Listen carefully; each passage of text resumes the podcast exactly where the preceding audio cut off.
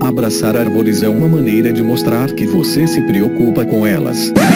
1, 2, 3, 4.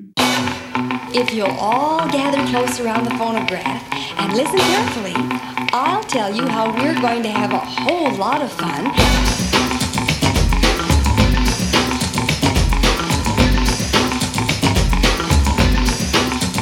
Howdy! Aqui é Fernando Lima e este é o Desabraçando Árvores, um bate-papo sem firula sobre ecologia, conservação, a vida, o universo e tudo mais. E eu estou aqui direto de Atibaia, São Paulo, e comigo está a nossa maravilhosa jornalista super hipster, Paula Piscin, direto de São Paulo. E aí, gente, tudo bom? Depois de um longo e tenebroso inverno, estamos aqui de volta com vocês. Ah, nem teve inverno esse ano, vai. Não, não teve. Mas tô de volta aqui com vocês, tá mesmo bom? Mesmo assim, né? Mesmo sem inverno, Paulinho está de volta, né? Tô de volta. Sensacional. E como vocês podem ver, o nosso agente molder da conservação, Rogério Cunha de Paula, também direto de Atibaia. Buenas, povo. Eu não tô com essa empolgação, com essa alegria toda que o Fernando chegou chegando, mas estamos aí, parado aqui, indo para o é, centésimo, nonagésimo dia trancado em casa. Não, tô trancado não, eu dei uma fugida essa semana para Minas Gerais ou Minas Gerais, mas já tô de volta aqui. Sensacional! E hoje, gente, nós temos aqui a nossa vencedora do Ultimate Perrengues de Campo Contest.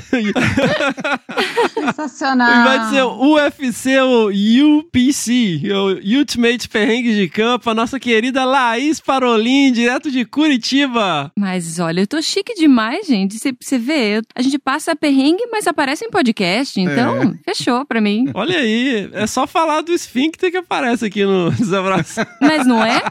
Opa! Desculpa, Laís. Laís, se apresenta aí pra gente, pra quem não te conhece. Eu sou aquela que faz review semanal no meu Instagram do podcast. Sou fã, sou apoiadora, por acaso, também. Eu sou bióloga formada aqui em Curitiba, na, na PUC Paraná. Aí fala título, vou falar título, tá? Vou falar. Eu sou doutora em biologia animal e sou professora da PUC Paraná hoje em dia. Tô aqui tentando contribuir alguma coisa no meu Instagram, divulgando um pouco de ciência, aprendendo com esse podcast maravilhoso. Olha aí. Eu adoro os reviews da Laís. Eu também. Eu não sei, eu, o episódio ele não tá pronto enquanto não sai o review da Laís no, no Instagram dela. Qual que é o seu Instagram? Parece. Fala aí pra galera conhecer, Laís. Então, meu Instagram é arroba Laís Parolins. Meu nome é com Y, tá? Tipo aquela batatinha Lace. Então, L-A-Y-S Parolin.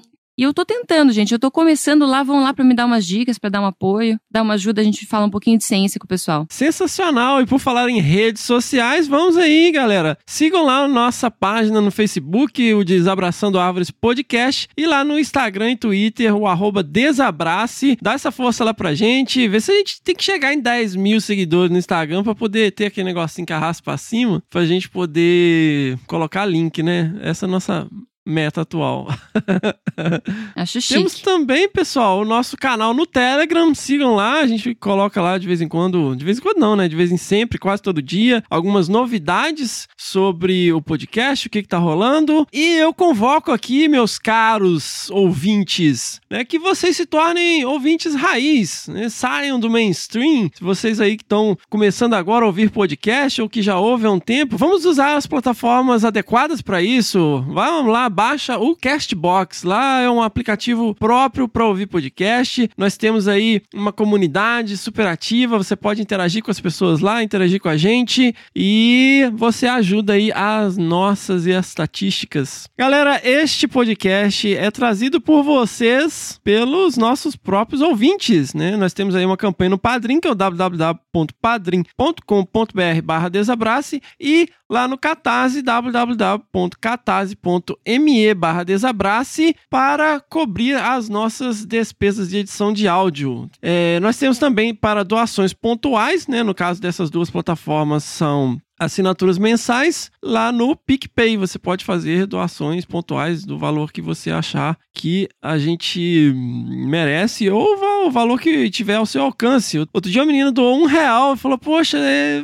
meio com vergonha assim. Eu falei, cara, sua doação é super importante. Você ter a disposição de entrar lá e falar, Tom, eu, eu posso dar um real. Dei um real, pô, se é o que Certeza. pode é isso, cara. Se 10 pessoas dão um real, se 100 pessoas dão um real, a gente consegue aí manter a terceirização da edição de áudio, que garante a qualidade do nosso podcast, a qualidade do áudio que vocês estão ouvindo, a orientação maravilhosa aí do nosso editor, o senhor A. Então, realmente, galera, se não fosse esse apoio, a gente teria fechado a conta aqui, passado a régua no ano passado. Então, o que está segurando a onda do podcast é esse apoio de vocês. Lembrando que aos apoiadores nós temos um grupo exclusivo lá no WhatsApp, onde nós interagimos lá com é, esses apoiadores maravilhosos. Nós temos sorteios exclusivos de brindes e livros só para os apoiadores.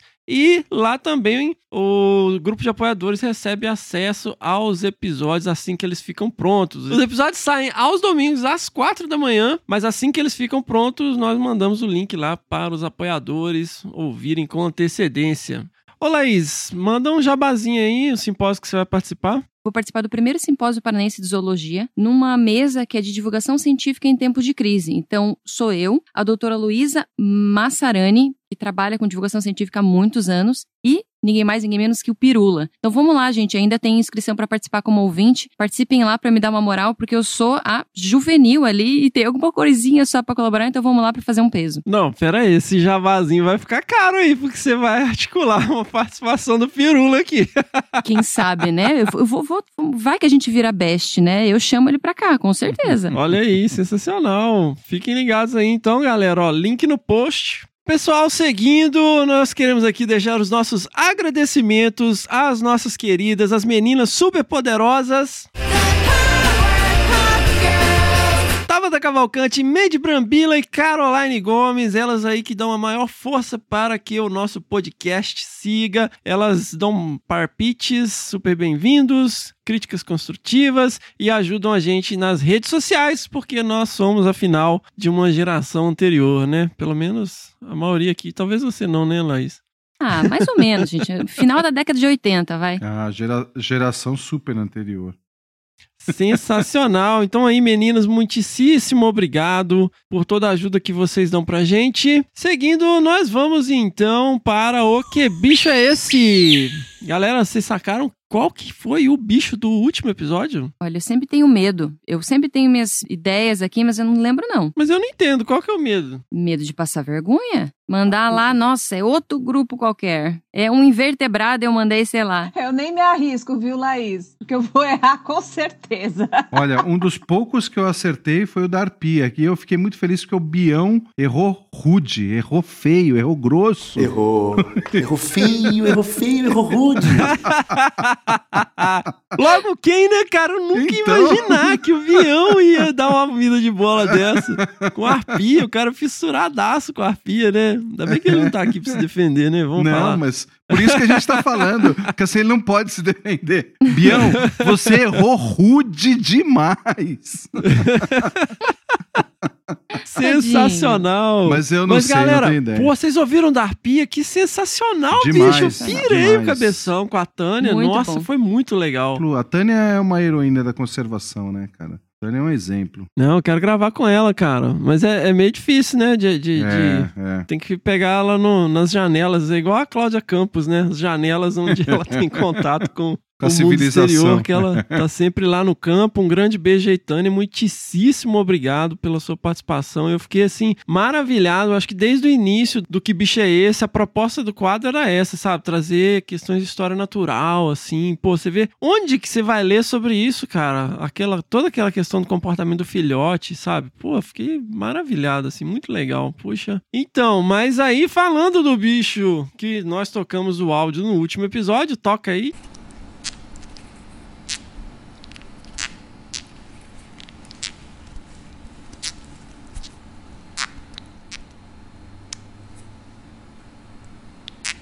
É um girino. O cara tá, indo- tá indo cada vez pro nível mais hard, né? Nível É. hard. Vamos falar dos bichos. Sociedade pra preservação dos bichos feios, né, meu? Pô. Qual é o episódio número? Foi Sim. episódio 30. Foi sensacional. Aquilo Episódio foi número muito 30 bom. aí, Sociedade para a Preservação dos Animais Feios. Nós queremos aqui trazer atenção pros bichinhos, né? Que aí nem todo mundo pode ser panda, né? É. Exatamente. Fofofauna, então, olha, gente, eu juro, quem mandou foi um ouvinte que mandou essa vocalização e eu não sei que espécie que é. Vamos falar um pouco sobre bioacústica, né, nesse caso, que é uma ferramenta super importante aí para monitoramento e identificação de anfíbios e vamos trazer um especialista para falar desses animais super mega boga incríveis e que muita gente tem engenheiriza. Eu acho tudo bonitinho. Eu- meu problema é que eu acho que é tudo fofofauna, gente. Eu sou desse time. Então, Você abraça a árvore, Laís? não, abraçar árvore jamais. Laís é aquele feinho que a gente acha que de tão feinho é, é bonitinho. Isso, é isso, Paulo. É exatamente isso. O feio arrumadinho. O feio é arrumadinho. Sensacional, galera. Então vamos para o bicho do próximo episódio.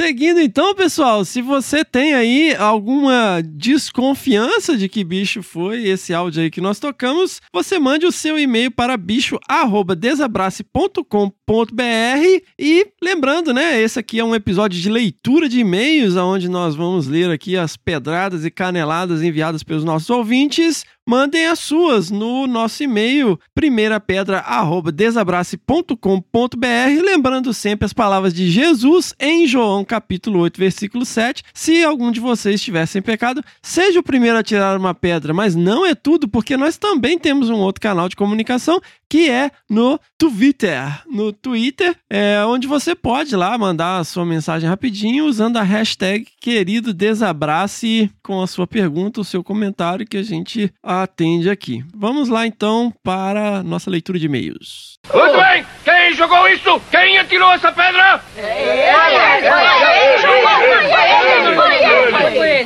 Primeira pedrada, Mariano Bastos. Oi, gente, tudo bom? Meu nome é Mariano Bastos e eu estou no começo da graduação de oceanografia. Entrei com o intuito de estudar a Antártida sem muito rumo, além de ter certeza que gostaria de trabalhar com oceanografia biológica. Descobri isso depois de fazer uma matéria optativa enquanto cursava geofísica. Nada a ver. Hoje estou começando minha iniciação em um projeto que trabalha com bentos antárticos. Que que Vamos é comentar que é Bentos Antárticos, né? isso? Um Chico Bento na Antártida, um episódio do Turma, Turma da Mônica. O que, que é- são bichos bentônicos? Ou, aliás, bichos não, né? Que também tem plantas ben- bentônicas, algas bentônicas. É uma comunidade, né? Sim. Então, é uma comunidade de espécies que vive no substrato de ambientes aquáticos. Então, são aqueles que ficam assim, não é solo, a gente chama de solo, né? Mas assim, é no fundo da, dos ambientes aquáticos, em diferentes profundidades, dependendo, obviamente, da profundidade daquele local. Olha aí, entendeu, tia? E Gratidão. aí, eles são antárticos porque vivem, né, nesse ambiente antártico, né, da Antártica. Antártida, né? Antártica. E agora? Ele escreveu que ele queria estudar Antártida, mas ele trabalha num projeto que trabalha com bentos antárticos. Pode ser os dois. Pode falar Antártida ou Antártica. É, as duas. Pode estar certo as duas. coisas. Aprendi isso quando eu fiz uma produção para o Repórter Eco, mas eu não fui Olha para aí. Antártida. Só fui, só fiz a, a produção. Não Só foi. aprendeu etimologia. É, é o mais triste isso, né? É muito triste. Sinto muito por você, Paulinha. É, Mas eu queria fazer uma triste. pergunta. São zoobentos, né? A fauna ali do, dos organismos que são os animais. Ah, Tipo um, um polvo, uma foca. Eles são bentos também? Não, né? São só aqueles organismos. Eu não lembro mais das. das Eles das são néctons. Nécton? Então, eu tenho a divisão, né? Eu até anotei, né, gente? Porque senão vai. Eu sou professora de zoologia de invertebrados. Mandar Não, mal não seria conta não, não conta não. Todo Não mundo tem que conta? achar que você sabe de cabeça. Boa, verdade. Caramba! Então, tem uma divisão. Então, os bentônicos, que são esses, né, citados aqui no e-mail, os que são do nécton, que são aqueles que nadam livremente na coluna da água, que não precisam, não ficam só assim no flow da água, e os planctônicos, que são aqueles que não têm capacidade de mobilidade, são normalmente muito pequenos e acabam só ficando sendo levados pela movimentação da água. Então, são essa- normalmente essas três divisões que tem. Olha aí, Perfeito, sensacional. Olha, muito bom, ó. Desabraçando também a ciência. Ah, vá. Ah, mas, nossa, que, que pouco caso, dona. O intuito era ser isso desde o início, né? Não, aquela coisa, desabraçando não é só cornetagem, desabraçando é informação e ciência para você, Oh. ouvinte. Hoje estou começando minha iniciação em um projeto que trabalha com ventos antárticos e venho descobrindo um enorme interesse em zoologia. O que eu queria saber é se depois de um tempo estudando invertebrados eu posso migrar, digamos assim, para a zoologia dos vertebrados. O que acontece é que eu não sei ainda se quero realmente construir uma carreira com invertebrados, ainda tenho muito que aprender, mas achei uma dúvida honesta para tirar com vocês. Obrigado pela atenção e o programa de vocês é maravilhoso. Abraços. Muito Olha bem. aí. Ai, cara, eu não vejo problema nenhum. Você pode mudar pra botânica, que se você quiser. É até interessante que você passe por diversos grupos, né? É lógico que é uma mudança muito radical, né? Em termos de, de taxonomia, de fisiologia, de evolução, né? De invertebrados para vertebrados. Mas eu não vejo nenhuma limitação, não. Você pode alterar isso até e ir mudando, né? Lógico que a diferença dificulta um pouco para você se atualizar com a literatura, com os métodos, com a pesquisa. Mas você pode fazer isso até que você esteja no fim da sua carreira. Eu espero um monte de coisa, mas eu me vejo fazendo pulseirinha na praia, né? Porque a coisa tá brava. Mas Aí assim, você eu, virou de humanas, né? Não de biológicas. Mas eu acho, assim, essa questão é, é importante, foi, foi bem trazido pelo Mariano, porque hoje em dia a gente tem muita gente na universidade que os alunos eles vão fazer um mestrado e muitas vezes o mestrando ele não tem muita ideia do que fazer ali, né? Hoje tem um movimento grande de alunos jovens que saem da graduação, não tem emprego e aí pela comodidade da bolsa e tudo mais, eles pulam direto pro mestrado ou então naquela naquele medo de encarar um mercado ou a, a competitividade, as dificuldades de arrumar um trabalho, permanecem no mestrado e muitas vezes não têm o- a experiência suficiente para construir um projeto da própria cabeça e vai no, no que o orientador tá lá, o professor tá e, e apresenta para ele. Então, esse medo que o Mariano, não, não sei se é o caso dele, que foi um projeto oferecido que veio de outras pessoas, e aí muitas vezes a pessoa ela acaba indo para o doutorado seguindo a mesma linha de trabalho, mesmo não sendo aquela favorita, aquela que sempre tocou, fez o coração bater mais forte. Então acho que isso é uma coisa muito delicada mesmo, porque sair daquela zona de conforto, que é a zona de conforto do orientador e não a sua, né? a sua também, né? Porque tá tudo ali, né, sendo fornecido as ideias, os projetos, a bolsa, né? Eu acho que é coisa muito complexa, é muito delicada mesmo, mas poder fazer qualquer um pode fazer o que quiser, né? Eu acho que buscar um rumo para o que deseja fazer dentro da ciência só compete a própria pessoa ter essa força de vontade, essa disposição e ir atrás. O negócio é ir atrás mesmo. Vocês indo atrás, a coisa flui. Sensacional. Eu, na graduação, eu passei dos quatro anos, né, de biologia, eu passei três anos trabalhando com comportamento sexual de aranha marrom. Meu sonho era trabalhar com vertebrado, né, com um bicho grande, com mamífero, na verdade. E daí surgiu a oportunidade depois, assim, eu tava no último ano para fazer o TCC e eu fui trabalhar com mamíferos. Tudo bem que não são os grandões, é porque eu fui fazer, trabalhar com morcegos. E assim, acho que o que eu aprendi quando eu tava trabalhando com comportamento de aranha me ajudou a pensar nos meus projetos, nas diferentes ideias e perguntas que eu usei mais pra frente. Então eu acho que é válido. E não teve nenhum problema na minha vida ter trabalhado com invertebrado depois de trabalhar com vertebrados. Assim, eu cresci bastante nesse processo e eu não vejo nenhum problema. Né? Tudo bem que assim, né, gente? Eu não tô naquela coisa, né, de, de trocentos anos de experiência, mas até o presente momento estou muito contente com essa experiência que eu tive. A gente comentou isso algumas vezes aqui. Eu acho que, assim, o, o mestrado você pode fazer no, no que você, de repente, pintou uma oportunidade e tal, mas o doutorado você tem que ir na linha que você quer seguir, né? Que é o que vai realmente marcar e tal, dali pra frente, mas nada impede que você mude depois também. É, é que eu acho que quanto mais tempo vai passando, mais difícil vai ficando. Mas na graduação é a hora de você meter as caras e fazer estágio com o que aparecer. Eu, eu fiz estágio com quelônio, com, com herpeto, com um monte de coisa também. Assim, eu, quando eu tava no início da graduação, eu queria trabalhar com aracnologia. Eu era fissurado, assim. Era não, né? Ainda gosto muito, mas tipo, eu adorava aranhas e tal. E eu queria ir nesse caminho, mas foi pintando outras oportunidades, eu fui pegando vários estágios. Eu trabalhei durante muitos anos com primatologia, mas sempre com o olho no- nos bichos de chão, nos gatos, e fui direcionando pra esse lado. Então acho que a gente vai direcionando, né, de acordo com as oportunidades. Vocês falam muito da área de, de biologia e tudo, eu faço sempre um paralelo com a minha área, né, de comunicação. Quando eu fui estagiária, eu tive, coloquei uma meta para mim que eu ia passar por todos os ah, os meios de comunicação que eu poderia passar. Então eu coloquei na minha cabeça, assim. Então trabalhei em jornal, aí depois trabalhei em TV, passei por agência de comunicação, que era assessoria de imprensa. Eu fiz rádio durante um tempo, de graça, não ganhava nada, só para saber qual que é o, o, o, o gostinho do rádio. E, enfim, eu só não é fiz. gostoso? Ah, é uma delícia. e assim, não fazia nada em meio ambiente. Então, enfim, eu cobria a portuguesa de desportos aqui, o time da Luz aqui no, na Zona Norte de São Olha. Paulo. Mas é isso, assim, eu acho que é um, é um período de experimentação. Quanto mais a gente puder fazer isso, melhor, né? Você vai com mais certeza depois para a área que você quer, né, realmente. Não sei como que é isso em biologia, em uma área acadêmica, né? Porque não é a minha praia exatamente, mas eu acho que quanto mais a gente tiver conhecimento eh, eh, anterior, eu acho que só enriquece, né? Boa. Ô Fê, você sabe que o meu primeiro estágio foi com aranha, né? Escorpião no Butantã. Que E Eu acho que era, eu acho que essa linha, se eu fosse passar porque estava mais fácil, meu tio era coordenador do num laboratório no Butantã, me arrumou esse, esse estágio aí, né? E tinha as costas largas lá, poderia ter seguido nessa linha na microbiologia e ou mesmo ali na- com invertebrados. E mas era a minha vontade era trabalhar com os gatos, trabalhar com os carnívoros e seguir, seguir em frente, né? Fiz o meu, meu começo do meu trabalho foi tudo com os gatos e depois passei para os lobos. Então, assim, mudar é saudável, te refrigera a cabeça, te traz outras possibilidades, mas não, não é errado você seguir uma mesma linha. né? Eu acho que era mais isso que eu queria terminar. Sensacional. Mas a gente não garante nada. Como que é a frase, Fernando?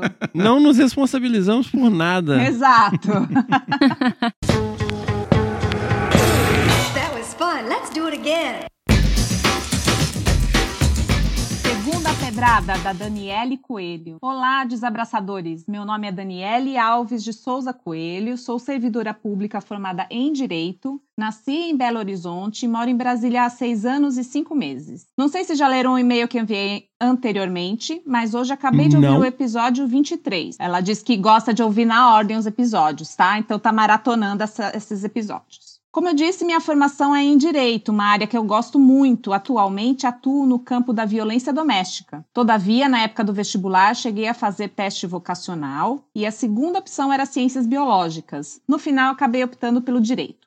Não me arrependo da minha escolha, estudei muito durante a graduação e, após me formar e prestar o exame da OAB, continuei estudando para concurso público, que foi o que eu sempre quis durante a faculdade. Ainda assim, minha paixão pelo meio ambiente e por bichos nunca se calou. Sempre gostei muito de animais e minhas viagens são focadas em natureza. Descobri o podcast ouvindo a Fernanda Abra em uma live na Semana do Meio Ambiente. A nossa divulgadora Fernanda Abra aí, ó. Olha aí. Desde então, venho maratonando os episódios e estou amando. Vocês fazem a diferença na vida dos estudantes de biologia, disso eu não tenho dúvida. Só que, mais que isso, vocês fazem a diferença na vida das pessoas como eu, que não atuam na área, mas que sentem um imenso amor pela causa ambiental. No e-mail que enviei anteriormente, cheguei a mencionar que, por influência do podcast, estou pensando em fazer uma segunda graduação em biologia, claro. Agora, ouvindo o episódio 23, no qual um ouvinte de uma outra área também mencionou o interesse por biologia, mas o quanto isso seria complicado para ele no momento, estou ainda mais feliz por acompanhar vocês. O Fefe,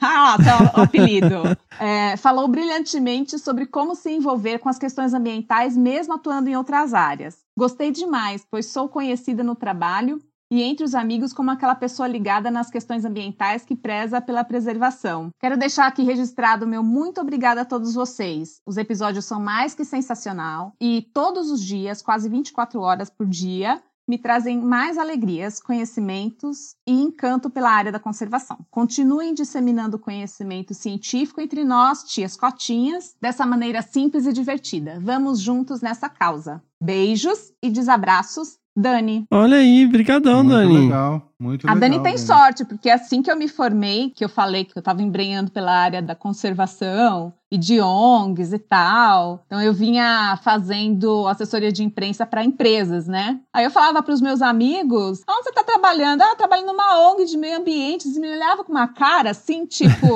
what the fuck? Alguns com cara de pena, sabe? Assim, ai, coitada. Ela é uma grande amiga minha, grande mesmo. Uma vez ela me falou é, assim: ah, eu mencionei alguma coisa, a gente estava quase para finalizar a faculdade, né? Ela falou brincando assim para mim: ah, fica aí com a sustentabilidadezinha. Aí eu falei assim, gente, daqui, depois de 10, 20 anos, o que isso se tornou, né? O que a gente está falando cada vez mais de meio ambiente e isso é pauta que não vai voltar mais atrás. A gente acho que vai, vai falar cada vez mais em todas as profissões, especialmente com a emergência climática que a gente vive, né? É. Necessário, com certeza. Sim, sim. Again.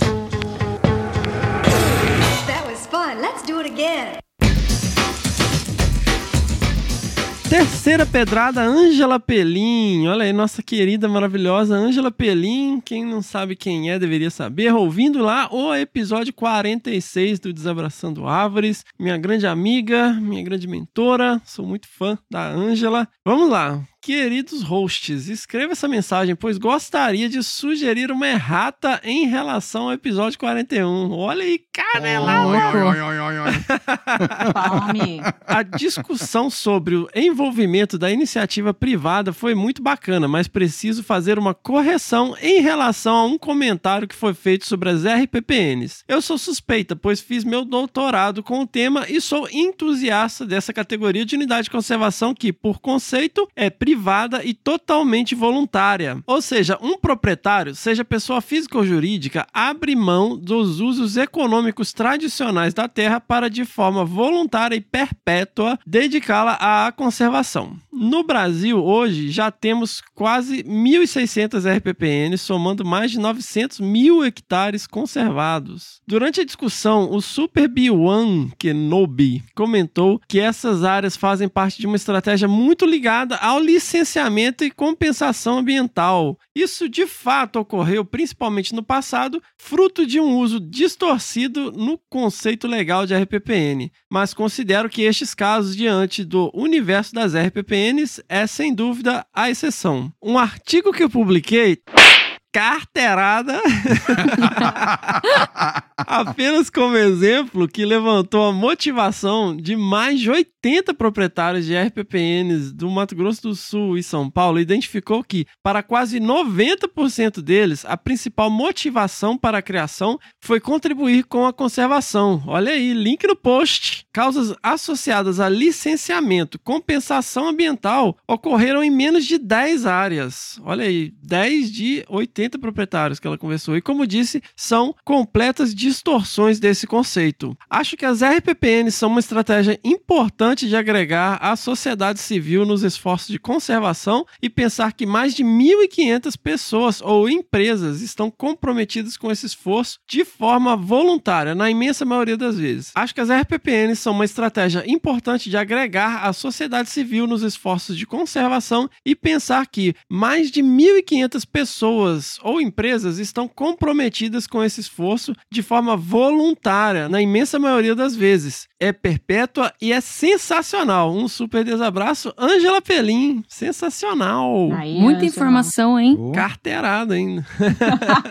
Pessoal, sintam-se à vontade aí de mandar suas caneladas. Se a gente falar alguma coisa aqui que porventura soe fora de, do contexto real, corrijam aí. A Paulinha tem até dicas de livro aí, né, Paulinha? É, eu coloquei uma dica de um, de um livro que é do Flávio Gidos. E ele fala sobre os usos das RPPNs, né? Que você pode conseguir também alguns. ah, tirar rec- recursos financeiros mesmo, da, mesmo da- das RPPNs e transformando isso em algo que as pessoas também queiram ah, utilizar para renda, né? Ele, ele fala um pouco sobre isso no, no livro. Tem aí o link, deixei um link aí pra vocês. Link no post do livro Conservação em Ciclo Contínuo: Como gerar recursos com a natureza e garantir a sustentabilidade financeira de RPPNs. A Ângela, que é, mandou esse e-mail, é também uma das colaboradoras desse livro e está doando um exemplar que nós vamos sortear lá entre os nossos apoiadores Ô, louco. do nosso podcast. Então, galera, ó.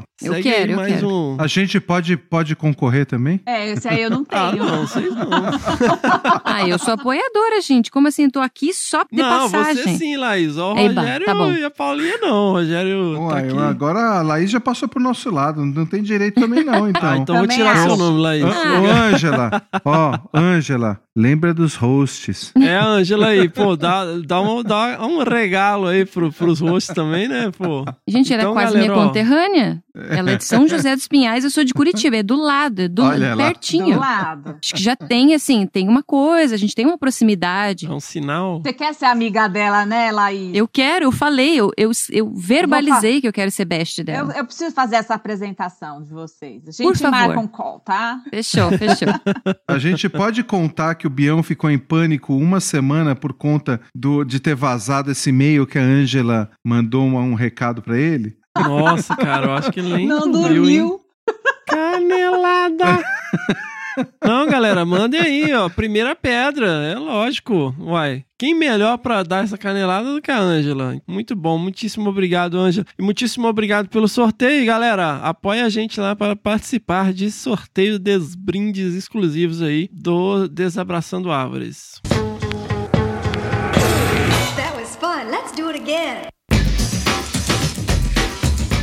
Olha aí, a quarta pedrada é da Michele Cristina dos Santos. Queridox desabraçadores, espero que estejam to- todox bem. Se me permitem, gostaria de trazer um momento de reflexão, pois na atual conjuntura em que nos encontramos, precisamos refletir sobre vários assuntos, inclusive o real sentido da vida humana. Profundo, olha, começou com a profundidade. 42, gente. Já, já discutimos sobre isso. E lembrando que o nosso podcast ele discute sobre a vida, o universo e tudo mais. Então, obrigado pela mensagem, Michele. Não esqueça sua toalha, né? É, exatamente. Começo trazendo em pauta o movimento Vidas Pretas Importam, que, na minha opinião, é extremamente importante. Tentarei ser breve ou não. Comecei a me atentar sobre as minhas atitudes, o que eu, como cidadã comum branca, estou fazendo para que a comunidade preta tenha o poder de fala. Ou melhor, o que minhas referências estão fazendo para que esse cenário seja mudado? Afinal de contas, muitas das nossas atitudes estão ligadas ao poder que influências têm sobre nós, quer queira, quer não. Então iniciei uma varredura em todas as páginas que sigo nas redes sociais, páginas com ênfase em ciências biológicas e engenharia ambiental, podcasts, laboratórios, eventos científicos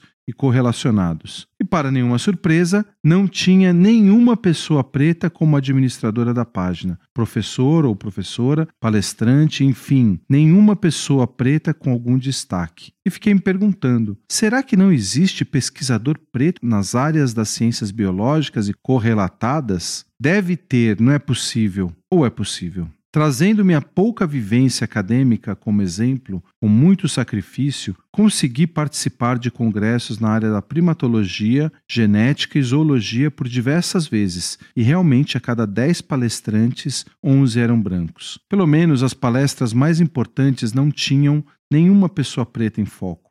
Melhor ainda, nenhuma mulher preta em foco. Estou falando da biologia, mas claro, isso se estende em todas as áreas. Sendo assim, gostaria de destacar o poder da representatividade em caixa alta e exclamação. Continuando na linha de raciocínio do meu exemplo, um dos motivos para eu ser fã desse podcast e divulgá-lo para meus amigos é eu ter esse sentimento de representatividade. Como? Vou explicar. Na forma completamente sincera e direta, como Fernando Lima expressa suas opiniões, sem medo de retaliação, no estilo foda-se.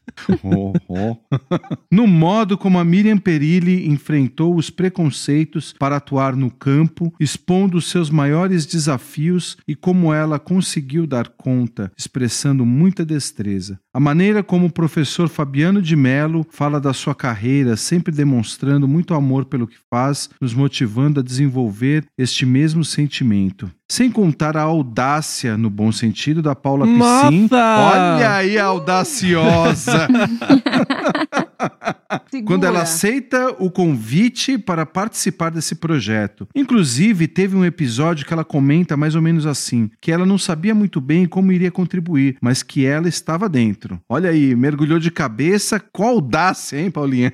Muito Sem falar audaciosa. no Rogério Cunha de Paula, esse que vos lê esta mensagem. Em suas contribuições, dá para perceber que ele é do tipo profissional que gosta de incentivar quem está por perto. Daqueles que falam, vai na fé e não na opinião dos outros. Olha, acabei de falar disso há pouco atrás. Mas, não é se isso aí. responsabiliza, né, Rosa? Não me responsabilizo de jeito nenhum. Mas é, Michele, você teve uma impressão de verdade. Para finalizar, essas percepções não poderia deixar de citar a Fernanda Abra, esse sotaque do interior puxando o ei. Gente, como é bom ouvir o meu sotaque fora do estado. Me sinto representado em cada um de vocês. Bom, parece simples, né? Mas a representatividade entra como fator importante na construção da subjetividade da nossa identidade, principalmente de pessoas pretas. É a conquista de espaço na mídia e no meio institucional, na política, na música, filmes, é inspiração não só para as pequenas gerações, mas a todas as pessoas. Espero que em breve possamos ter a representação dessas pessoas pretas em nossas palestras e como parte do nosso time. Espero que o próximo convidado especial desse podcast seja uma pessoa preta. Devemos refletir e contribuir para esse movimento. Precisamos de ações que sejam além das hashtags.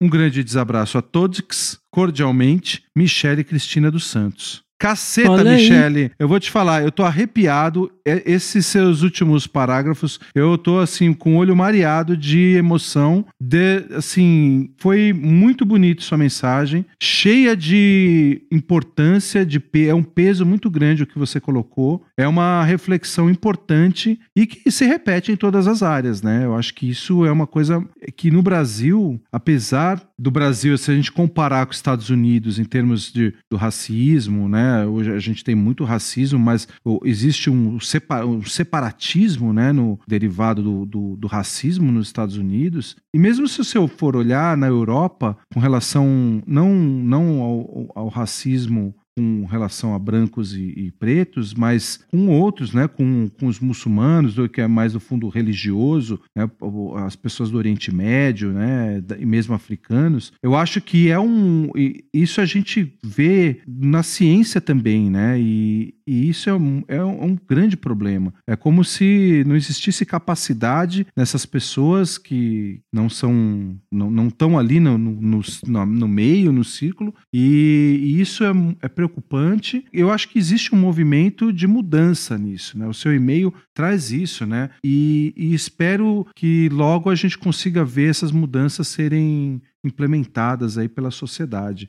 É, eu gostei demais dessa mensagem, eu acho que ela é muito profunda, ela toca, acho que todos nós, e, e essa reflexão. é, e queria trazer para cá a participação nessa linha de chamar atenção para isso é, do- da, de uma bolsista do Senap, que é a Raquel, é, que ouve, é ouvinte do Desabraçando, acho que nos, Grande beijo, e a Raquel. querida Raquel, ela vem assim, toda vez que ela tem oportunidade, trazendo esse assunto para a nossa comunidade, assim, o, quanto é importante a gente prestar atenção nisso. Porque é justamente o que a Michelle falou, né? Você vai num congresso, isso para nós é tão trivial que a gente não percebe que realmente, cadê, né? Cadê o pessoal entre nós, né? Eu tenho vários amigos que são assim grandes expoentes da ciência que são pretos, mas e cadê eles nos, em todos nos departamentos, na, nos congressos, né? É, é muito triste da gente ver de fato que isso é uma realidade, né? Eu, eu devo dizer que o e-mail da Michelle ele é necessário. Ele é extremamente necessário, principalmente no momento que a gente vive de pandemia que escancarou. Só não via quem não queria,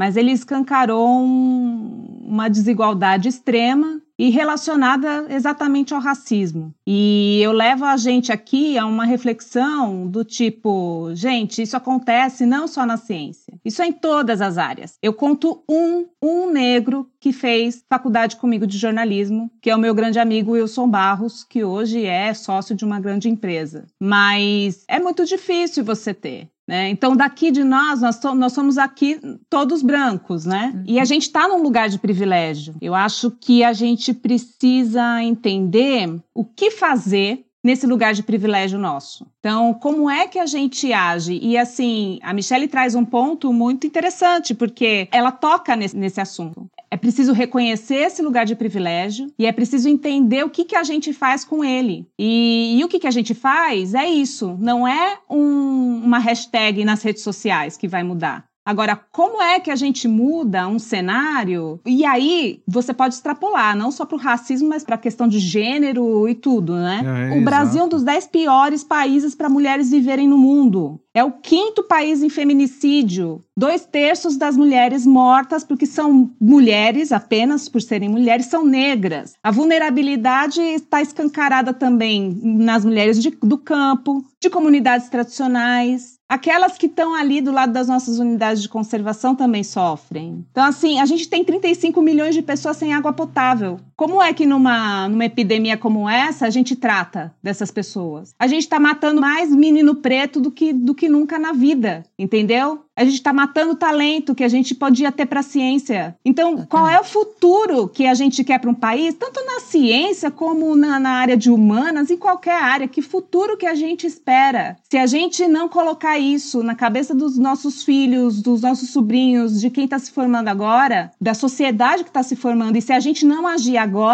a gente perde talento, a gente perde toda essa potência que a gente tem. Então é assim, é, é, é cruel. A gente vive num, num, Brasil cruel, cruel com, com as pessoas pretas, cruel com as pessoas trans. A gente estava fazendo, entre os meus amigos essa semana, a gente estava fazendo uma, uma reflexão. Quantos amigos pretos nós temos? Quantos amigos trans nós temos? Quantos travestis fazem parte da nossa vida? Sabia que as pessoas travestis, elas não têm nem lugar para comprar roupa? Isso é uma coisa muito, muito, muito, muito profunda. E que traz reflexos, assim, gigantescos para todos todas as áreas, entendeu? Então, assim, é, é, muito, é muito triste num país em que. Eu estou trazendo dados aqui que vocês podem coletar depois. É, posso até deixar alguns links aí para vocês. A gente tem 55,8% de pessoas negras no Brasil. E aí, quando a gente vai falar, a gente está falando de minorias. A gente não está falando de minoria, a gente está falando de maioria. A mi minoria Exatamente. somos nós. Nós estamos tomando, tomando espaço e essa maioria não tem sequer oportunidade de, de erguer a sua voz. Então, como é que a gente que tem um espaço privilegiado pode apoiar esse movimento, entendeu? Apoiar isso que não precisa ser, não, não é mais um movimento, isso aqui é uma necessidade, é uma necessidade para de, de alguma nação que quer evoluir, entendeu? De qualquer nação que queira evoluir. Sabe, Paulo, eu estava até me debruçando sobre essas coisas nos últimos meses, e aí a gente precisa sair exatamente nessa linha que você falou, a gente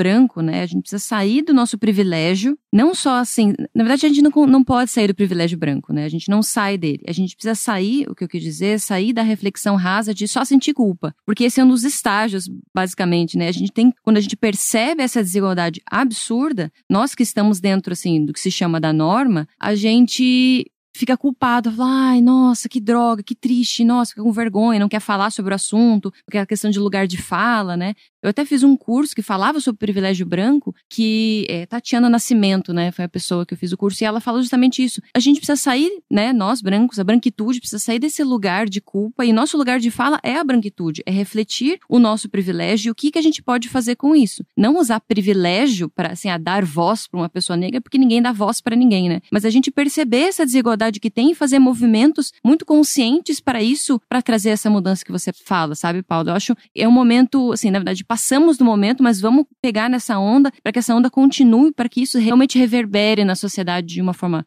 completa e eficiente, assim, né? Bom, eu não, não consigo me manifestar da maneira que eu poderia, com a minha consciência tranquila, porque eu discordo do e-mail dela no sentido de representatividade. A gente não tem representatividade aqui no podcast. Então a gente, eu não me sinto gabaritado para falar nada, né? Quantas pessoas pretas a gente recebeu aqui? Então como que eu vou falar? Então, sim, esse espaço aqui também é um espaço que reflete isso. Então, quando eu li ela, eu fiquei surpreso ela falar é, que a gente né, que ela desperta esse sentimento de representatividade, como quando, na verdade, nós somos basicamente um, espelho, um espelho dessa sociedade racista. Com que moral que eu vou falar? É, isso. Verdade, né? né? Quantos convidados pretos a gente já teve aqui? Eu comentei isso no meu episódio, episódio 42, né? Eu tenho plena consciência da quantidade de portas que foram abertas para mim simplesmente porque eu sou branco, né? Porque eu era uma criança branca, eu venho de uma infância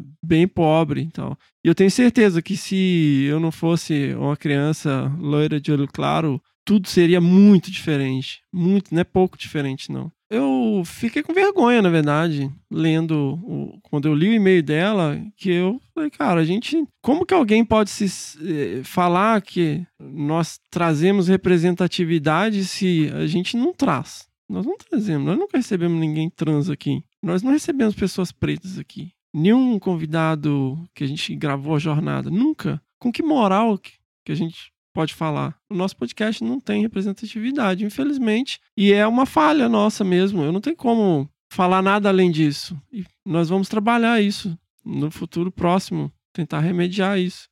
É o que a gente pode fazer e o que eu posso comentar. Mas obrigado, Michele, obrigado por nos chamar a atenção, né? Por trazer essa reflexão. É horrível a gente ter que ter uma pessoa mandar um e-mail pra gente pôr a mão na cabeça. Dá uma chacoalhada, né? Dá, é essa. É, é, é. A gente que, que tá é, tentando fazer um diferencial, não prestar atenção no óbvio. É, esse, é, mas esse é o poder do, do diálogo aberto, né? Eu acho que, que a gente recebe e tem que, e tem que acatar acatar, enfim, tem, tem que re refletir. O que ela trouxe mesmo foi uma reflexão. E essa reflexão, Fê, eu acho que ela está em toda a sociedade. Ela precisa estar em toda a sociedade, em todas as áreas. Então, o que, que a gente faz agora? A gente vai atrás de, de, de pessoas negras na ciência para dar esse destaque? É necessário, é necessário, né? Qual o espaço Sim. que eles têm? Então, eu acho que a gente pode ser um espaço para isso, né? Sim, e nós estamos com quase dois anos e não somos. Ela não chegou metendo a boca no desabraçando, porque o desabraçando não presta atenção nisso. Muito pelo contrário, ela mostrou que a gente é diverso. A gente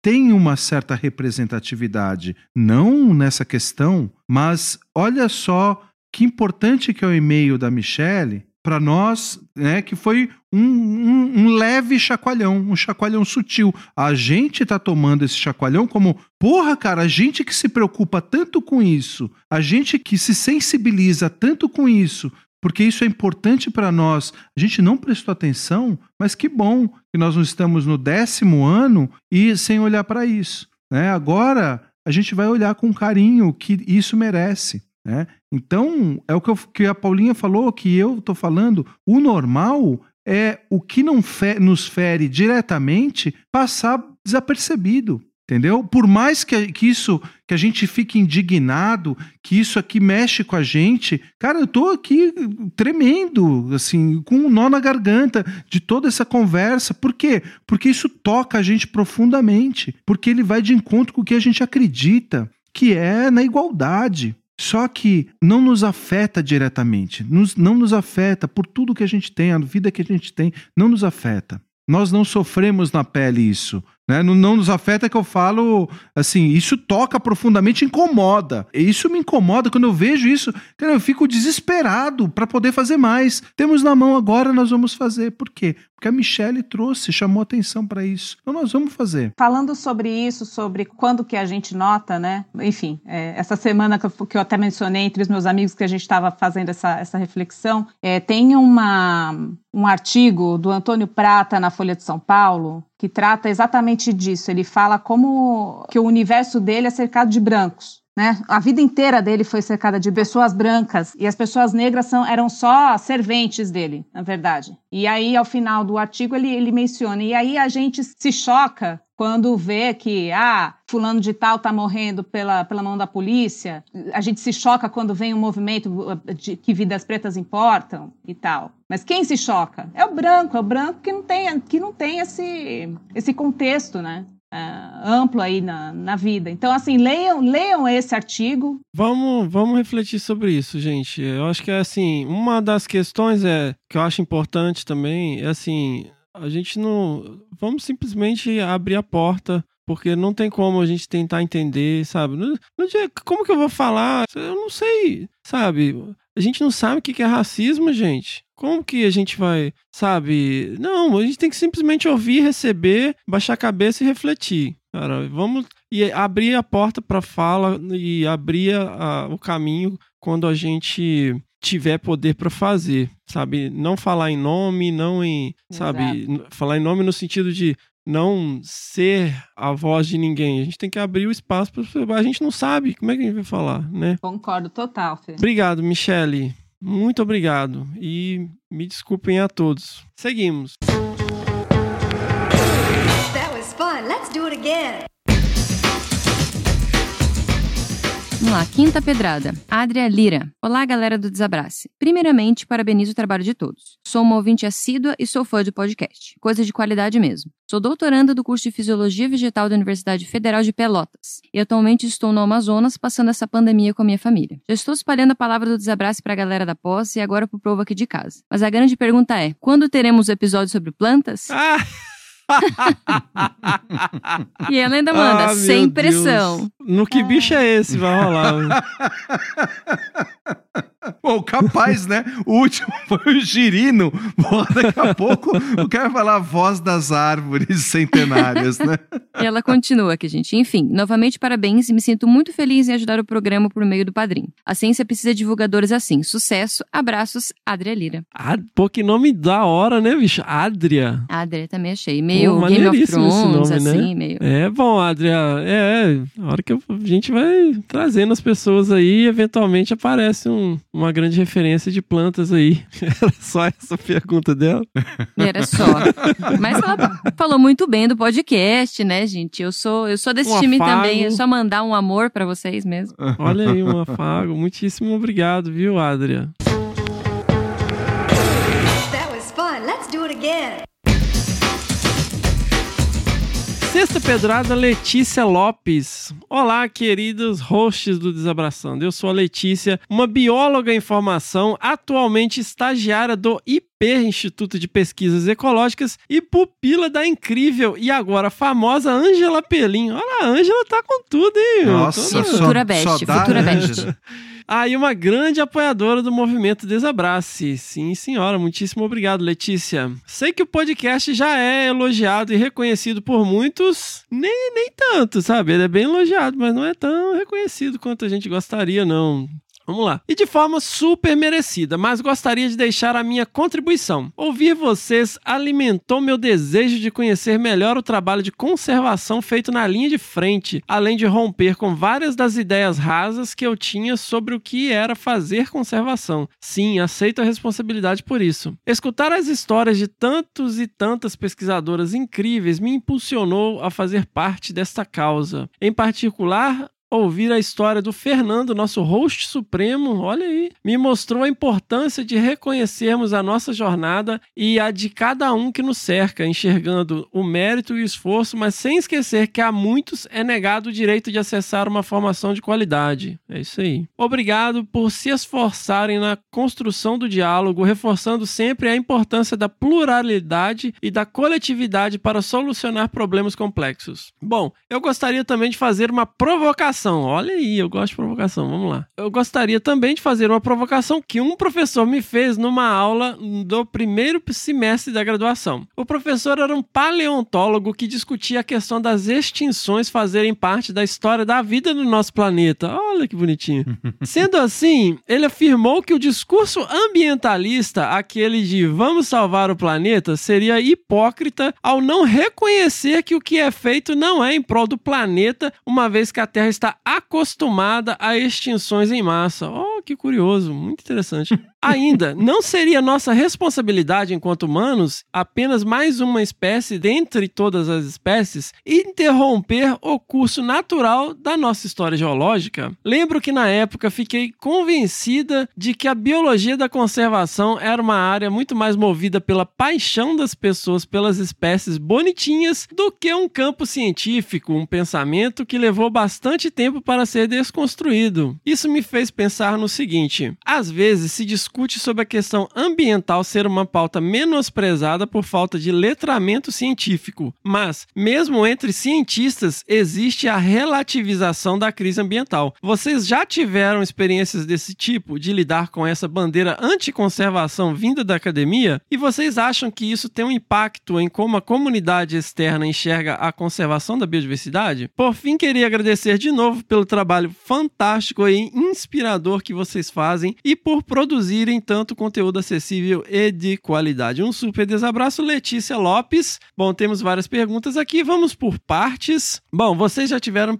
experiências desse tipo, de lidar com essa bandeira anticonservação vindo da academia? Sim. Sabe como que a gente lida com elas? Com ciência. Vocês acham que isso tem um impacto em como a comunidade externa enxerga a conservação da biodiversidade? Sim, tem um impacto horrível, como teve um impacto em você durante um tempo aí, o seu professor. Mas a gente contra-argumenta com ciência. Vamos pensar aí nessa questão do seu maravilhoso paleontólogo. É, com todo respeito aos paleontólogos, tá, gente? Inclusive o marido da Angela Pelinha é paleontólogo. Eu sou doido para ir para algum lugar com ele, para ele me mostrar como que acha fóssil.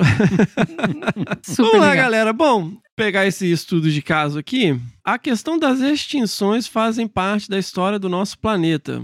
Sim, nós tivemos algumas extinções em massa. Mais especificamente, vamos lá, o que é uma extinção em massa? O que é considerado uma extinção em massa é quando pelo menos 75% das espécies do planeta desaparecem. Nesse sentido, nós tivemos cinco até hoje dentro da história do planeta. Eu não sei, mas cinco dentro de toda a história do planeta, desde que surgiu a vida, não me parece algo que você se acostume. Então, eu não sei, se dentro da história da vida no planeta você ter cinco extinções em massa, você quer dizer que a Terra está acostumada a extinções em massa. Quais seriam essas extinções em massa? Vamos lá. Nós tivemos a extinção do Ordoviciano, que aconteceu entre 455 e 430 milhões de anos atrás, e ela ocorreu ao longo de um intervalo de 25 milhões de anos, tá? Ou seja, nesse período, 85% de todas as espécies do planeta desapareceram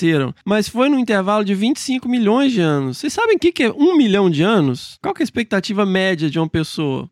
70 anos, 60, vai. Depende. Nesse momento, nesse 2020, é. Tá bagunçou. É. Não, mas vamos aí, vamos aí, vamos Não, aí. Entra beleza. na onda aí, galera. Para homens, é em média 72 anos, para mulheres, 75. Vamos pôr 100. 100. Tá, Já boa. pensou? Já pensou? 100. Uhum. Eu quero. Eu também, ó. Já pensou? Não, eu não quero, não. É, eu não sei se eu quero. Volta aí. Mil anos. Você colocar aí o início e o fim da vida de um ser humano. Mil anos. Se, se a gente vivesse 100 anos. 10 pessoas, tá? Uma linhagem de 10 mil anos não é absolutamente nada. Absolutamente nada. O Homo sapiens está aqui por volta de 500 mil anos. Isso geologicamente é nada. Essa extinção ocorreu ao longo de 25 milhões de anos. Vamos lá, próxima extinção em massa, extinção do Devoniano, 383 milhões de anos atrás. Aconteceu ao longo de um intervalo de 20 milhões de anos. Extinção do Permiano, Triássico, aconteceu há 252 milhões de anos atrás, em um intervalo de 60 mil anos. 60 mil anos, onde nós estávamos? Ser humano. 60 mil anos atrás, tá? Não sei É, antes da estava, tá, Revolução Eu também, eu agrícola, né? também não. eu não lembro.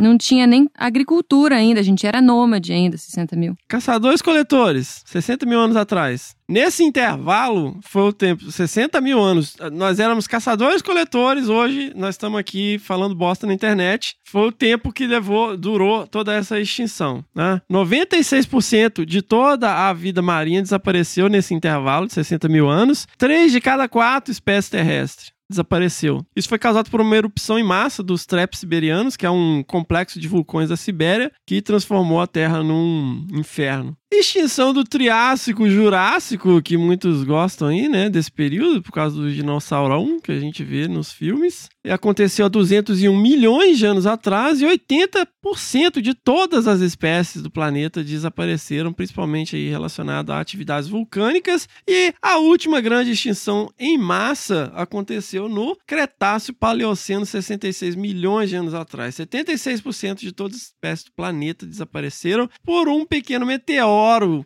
que caiu ali na península de Yucatán, criando o Golfo do México. Então tá, esses foram os grandes eventos de extinção em massa, né? Tiveram algumas variações aí, mas esses foram os cinco. A Terra tá acostumada com isso? Bom, não sei se dá para dizer que isso é algo que aconteça frequentemente, né, com toda a história da vida na Terra. A extinção atual, que alguns consideram que nós estamos entrando no antropoceno, a estimativa, e eu vou deixar o link no post aí de um artigo que saiu na Nature, é que Hoje, se todas as espécies categorizadas como ameaçadas de extinção se extinguirem nos próximos 100 anos e essa taxa de extinção continuar depois que essas espécies se extinguirem, você entra lá na UCN, espécie ameaçada de extinção. Se daqui a 100 anos todas essas espécies se extinguirem e depois elas estão nessa categoria por alguma razão, porque elas estão sofrendo uma ameaça de extinção, e se essa taxa se estender, nós vamos atingir a taxa de 75 5% de extinção de espécies no intervalo entre 240 a 540 anos a partir de hoje. Se você usar só as espécies criticamente ameaçadas de extinção, ou seja, espécies que estão com a maior probabilidade né, de se extinguirem nos próximos 100 anos, nós vamos atingir a taxa de 75% entre 890 a 2.270 anos. Então, comparado, meus caros, com as grandes extinções em massa, isso é um piscar de olhos, tá? A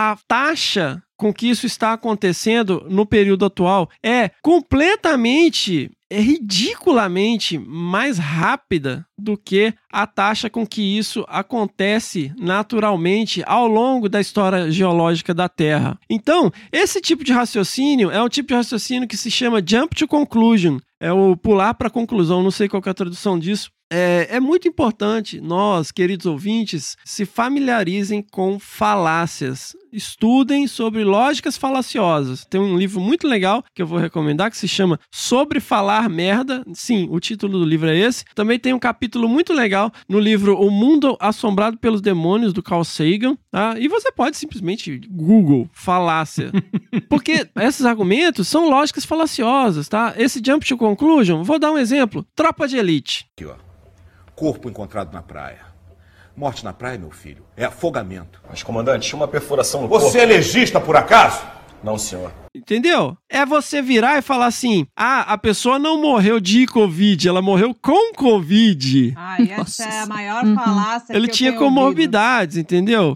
Não quer dizer que ele morreu com Covid. Então, esse tipo de argumentação, ela é completamente ridícula, falha, e, e é muito fácil de você pegar isso. A questão da mudança climática é a mesma lógica. Ah, a mudança climática não está acontecendo porque está nevando lá fora. Eu acho que isso foi um, um dos grandes tiros no pé da, da, da ciência, ter chamado isso inicialmente de aquecimento global, porque isso gera uma confusão. Como pode estar aquecendo? Ou seja, a temperatura média está subindo, não quer dizer que não vai ter inverno nunca mais, né? Então, é, é muito simples de você derrubar essas questões, né? Eu já tive professor que falava que a Amazônia não servia para nada, que o que mandava era a questão de, de- de correntes oceânicas, enfim. Existe todo tipo de negacionismo, né? E você vai achar especialistas aí, a cientologia tem especialistas, né? Você vê médico aí defendendo o uso de medicamentos que não têm eficácia comprovada, inclusive nem é o caso de não ter eficácia comprovada, ele tem, na verdade, tem o risco comprovado além da não eficácia. Então, assim, nós precisamos nos armar de argumentos científicos e nós estamos cercados, Letícia, o tempo todo de argumentos contra a conservação. Isso aí é a nossa vida, inclusive vindo da academia, porque ah, o que vocês fazem não é ciência. Eu já ouvi isso é, em revisão de artigo. Eu convidei colegas para participar né, de uma compilação de dados e recebi isso como resposta. Isso aí não é ciência. É, a gente recebe muita crítica aqui no, no, no podcast. Ah, não, isso aí é conversa fiada e tal. E, e no mundo da conservação, ah, ONG. isso aí não é ciência, né? É abraçador de árvore, é ativista. é ideologia. E fumador né? de maconha. Maconheiros. É. Vagabundo!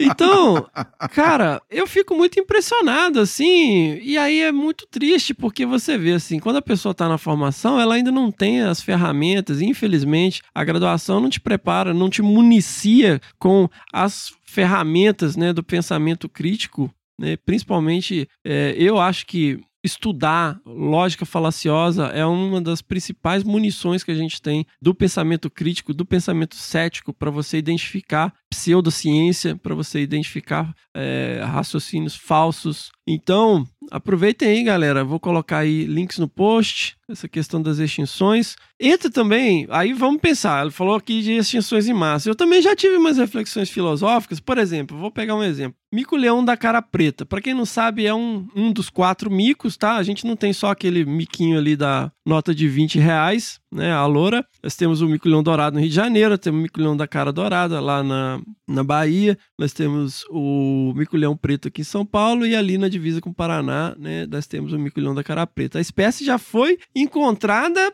com a distribuição dela é um ovo, e pouquíssimos indivíduos na natureza. E é uma região com hábitat relativamente preservado. E aí, essa baixíssima densidade populacional é natural? Será que a gente não pegou uma espécie que está no limiar da extinção naturalmente? Provavelmente você tem espécies assim, que bichos que se especiaram em ilhas. Nós temos responsabilidade com isso? Aí entra numa questão filosófica, né? Quando você pensa em uma espécie ou outra espécie e tal.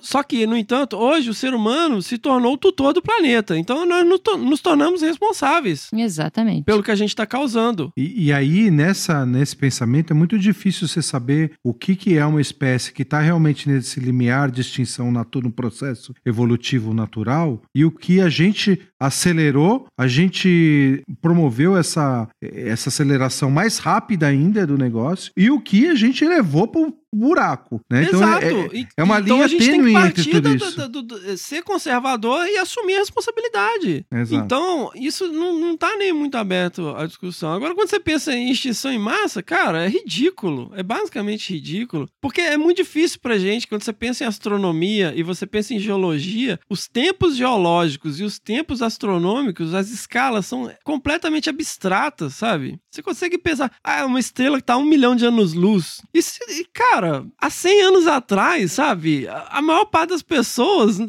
passava a vida num raio, sei lá, de 50 quilômetros, sabe? E, e ainda tem em algumas regiões isso. Eu tô lendo um livro, audiolendo, né? Um livro agora chama Os Pilares da Terra, e ele se passa em, no, no início do, do século 13. E é uma coisa completamente louca, assim, porque aí você vê, tipo, a trama se passa ao longo de meses, mas tipo, o cara tá indo de um mosteiro pro outro, a pé. O negócio deve ser, sei lá, 50 quilômetros. Mas a vida do cara se passa nisso aí. Essas distâncias, esses, essas escalas de tempo, elas são completamente fora da nossa realidade. Então, se você soltar uma dessa, que ah, o planeta está acostumado com extinção em massa, cara, não faz o menor sentido. É uma lógica falaciosa. Tomem muito cuidado, estudem lógicas falaciosas para, principalmente em relação à questão climática. Nós temos sim responsabilidade pelo que a gente está causando no planeta. Isso está acontecendo em uma escala de tempo e uma rapidez não observada anteriormente na história do planeta. Isso, obviamente, é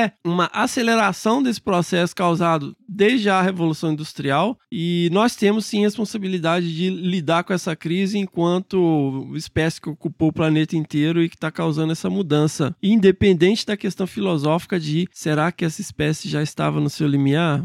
Nós estamos fazendo manejo de tudo. Eu falo isso com. Tava falando isso com uma amiga minha. Ah, porque, pô, o pessoal defende manejo com caça. Irmão, o manejo está acontecendo, entendeu? Está derrubando floresta, você está alterando o ambiente, está alterando o clima, entendeu? tá construindo estrada, tá construindo cidade, manejo está acontecendo. Agora, a gente pode conduzir esse manejo, é, direcionar o manejo, ou simplesmente falar, ah, não, é, vamos, vamos continuar fazendo tudo que a gente está fazendo e não vamos chamar isso de manejo. Manejo é só quando a gente vai lá e, e, e põe a mão no bicho diretamente, sabe? Pô, E olha, gente, comentário, é muito isso que vocês falaram sobre essa relação, né, quando você está na graduação, que você não consegue entender isso, isso causa um impacto nos estudantes que depois, quando eles saem da universidade ou entram em contato com outros materiais, até inclusive esse próprio podcast aqui, eles escutam e falam assim: caramba, um professor uma professora, um fulano, disse outra coisa completamente diferente. Então, por isso que é importante consumir esse tipo de informação, porque você aumenta o repertório. E não que você vá lá discutir, gritar, xingar o professor, mas que você vai, professor, mas veja bem, até por essa reflexão, porque é um tempo tão,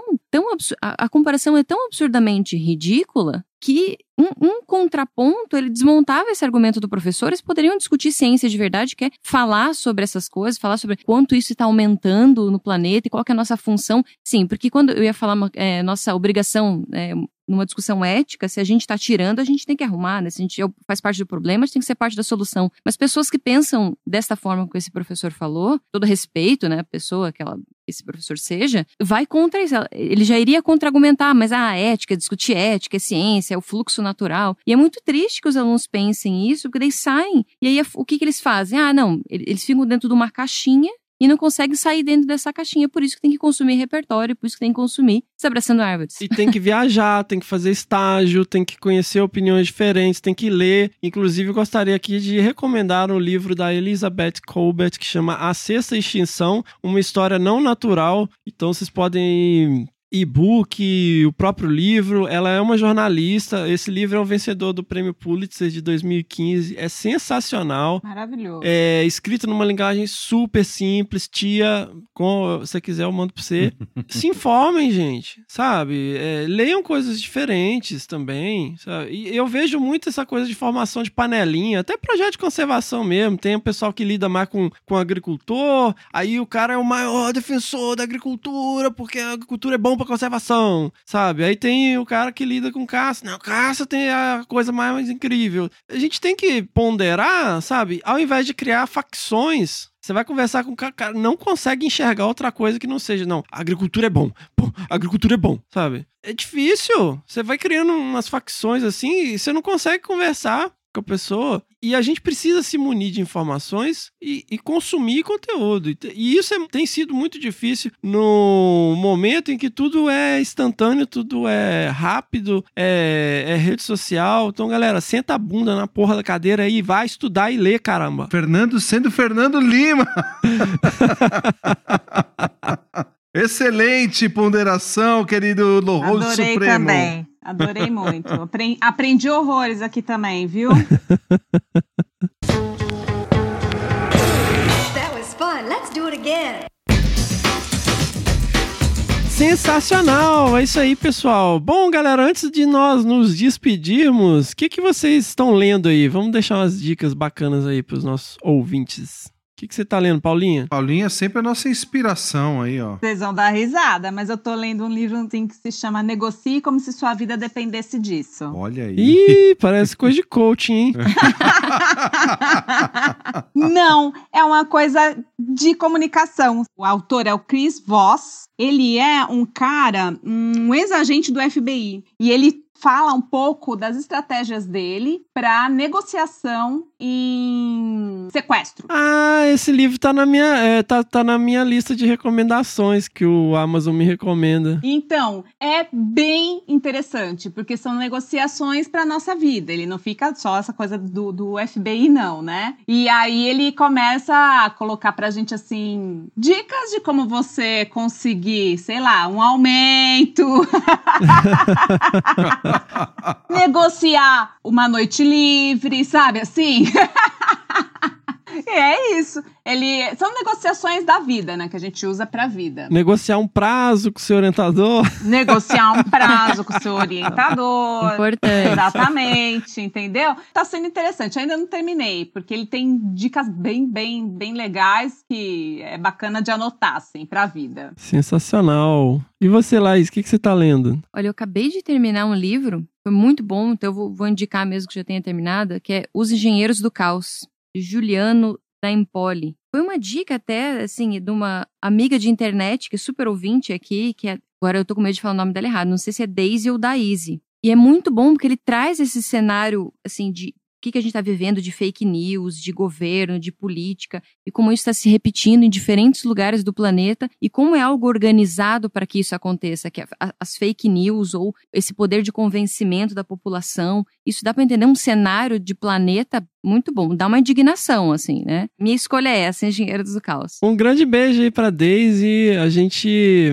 troca umas ideias. Ela é uma leitura compulsiva aí. A gente se encontrou lá em Manaus. Um grande beijo aí, querida. Ela sempre tá discutindo uns livros bem legais também. E você, Rod? Como eu falei, eu tô de férias, então não quis ler nada. Eu já me nego estar tá de férias na quarentena, que eu já tô profissional. Foi meu terceiro período de férias na quarentena. E, e eu peguei uma coisa mais leve para ler. Então eu tô lendo A Ciência dos Super-Heróis. Oh, que massa! É. Quem que é o autor? Uh, Lois Grash Robert Weinberg. Como o conhecimento científico explica os poderes de Super-Homem, X-Men, Homem-Aranha e outros grandes personagens dos quadrinhos. Muito legal, muito legal. Tô terminando ele, depois eu te empresto, que você vai gostar. Sensacional. Bom, eu tô áudio lendo o livro Os Pilares da Terra, do Ken Follett, que é incrível, assim. Ele mostra esse período dentro da perspectiva de um master builder, um, um mestre construtor. Então é muito interessante, porque geralmente você vê as sagas dessa época, assim, com nobres e tal, ou a pessoa que não é nobre, mas depois descobre que ele é o único herdeiro do, e tem o direito ao trono, blá blá blá. Mas aí é tipo assim, ah, é pela perspectiva de um pedreiro. Como que é? Muito legal. e o cara tem o sonho de construir uma catedral. É muito louco, assim, muito bom, tô fissurado. Ele não é leve porque ele é um livro de umas 1.400 e tantas páginas, é bem pesadinho, assim. Se for jogar em alguém, acho que machuca. Mas é sensacional. Eu tô assim, impressionadíssimo. É aquele livro que você começa a ler e quer continuar até acabar. Ô Fê, então, como que funciona a experiência do audiobook? Porque Muita gente critica isso, né? É, fala que é o, o livro do preguiçoso que não quer ler, né? Então ele ouve. Ah, cara, eu não esquento cabeça com esse preciosismo, não, sabe? É o que o pessoal usa. E, tipo, você digitar as coisas no computador é preguiçoso. Você tem que digitar na máquina de escrever, sabe?